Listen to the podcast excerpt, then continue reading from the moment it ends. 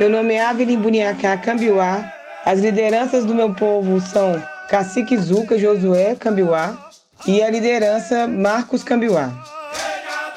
Eu moro em Belo Horizonte, Minas Gerais, e migrei para cá bem muito jovem para poder estudar. Eu estudei Ciências Sociais, fiz também um curso de especialização em Gênero e Raça e Ensinos Religiosos. Hoje a minha profissão é professora de Sociologia, sou professora do Estado e também trabalho na Câmara Municipal de Vereadores como assessora parlamentar das vereadoras Cida Palabella e Áurea Carolina. A minha etnia é Cambiuá. As principais características da minha etnia é que é um povo, além de lutador, é um povo do sertão, é um povo que mantém vivo as crenças nos encantados, nos praiás em várias tradições, que mesmo a cidade já sendo muito próxima, já sendo quase a mesma coisa, é possível distinguir bem quem é o indígena e quem é só da cidade de Ibimirim. Meus parentes étnicos moram na região do sertão de Pernambuco e tem outros que migraram também para São Paulo.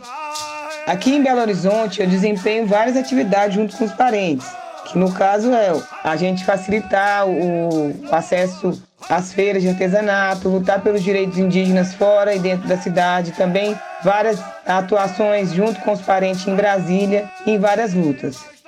As principais dificuldades que os meus parentes enfrentam é o acesso ao trabalho digno e também o acesso às condições de políticas públicas mesmo, saúde, educação e também o racismo que nos assola e é uma situação invisibilizada por maior parte da população, que o indígena sofre racismo. Para mim, as comemorações do Dia do Índio, elas têm sido ressignificadas como um dia de luta, porque na verdade não é uma data nossa que nós comemoramos como algo fundamental para nós. Nosso calendário de lutas ele é dia 9 de agosto, Dia Internacional dos Povos Indígenas, que é uma comemoração muito mais do nosso valor, do nosso orgulho de ser indígena.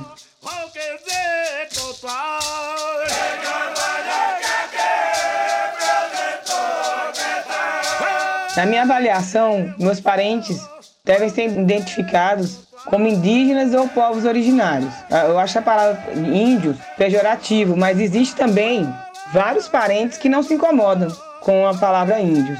Então deve ser muito uma questão mais peculiar mesmo, mas eu prefiro indígenas ou povos originários.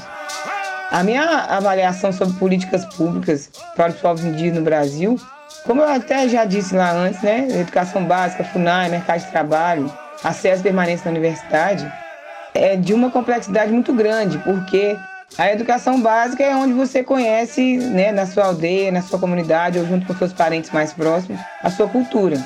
E ela é bem precária, mas ela deve ser dada dentro das condições, dentro da nossa cultura.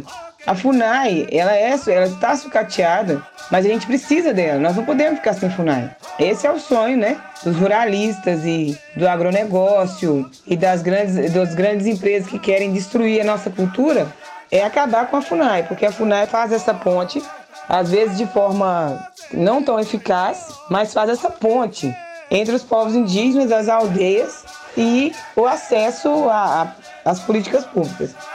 A gente precisa de mais opções no mercado de trabalho. Quando a gente vem para a cidade, as opções são trabalhar casa de família, quando é mulher, o pedreiro, assistente pedreiro, subempregos, né?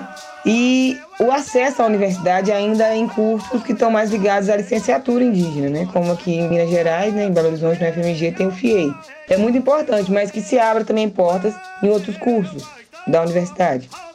E a permanência, a bolsa permanência, sendo colocada em risco aí, que é o que faz com que a gente permaneça o tempo suficiente para conseguir o curso e mesmo assim não sem, sem passar aperto, né? Porque é uma bolsa pequena, é uma bolsa curta, a cidade é cara e a gente precisa muito que essa bolsa seja mantida para que a, a, nossa diversidade possa ser vista na academia também.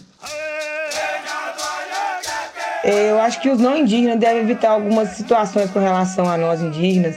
Faz parte até de educação também e uma conduta antirracista, como por exemplo bater na boca, né? Isso é uma, uma relação, uma situação muito constrangedora. O chamar de povos primitivos também é quando as pessoas falam de qual tribo que você é. Tribo são etnias. Então, e evitar também a, a colocar os indígenas em uma situação de 8 ou 80, né?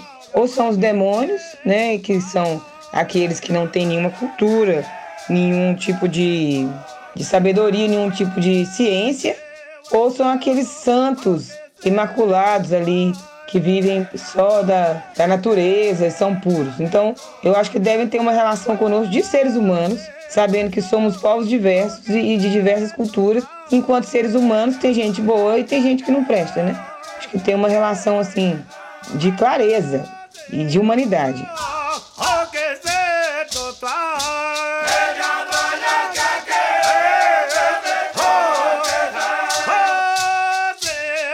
Este relato integra o acervo do Culturas Indígenas do Brasil e foi concedido à Rádio FOP Educativa no ano de 2018.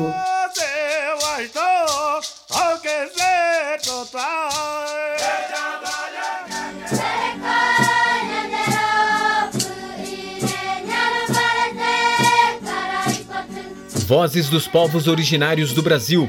Direção: Glaucio Santos, Helena Azevedo Paulo de Almeida e Cimei Gonderim. Roteirização: Jennifer Santos Ferreira e Samuel Reis. Produção: Sistema UFOP de Rádio e Roquete Pinto Comunicação Educativa. Realização: Universidade Federal de Ouro Preto.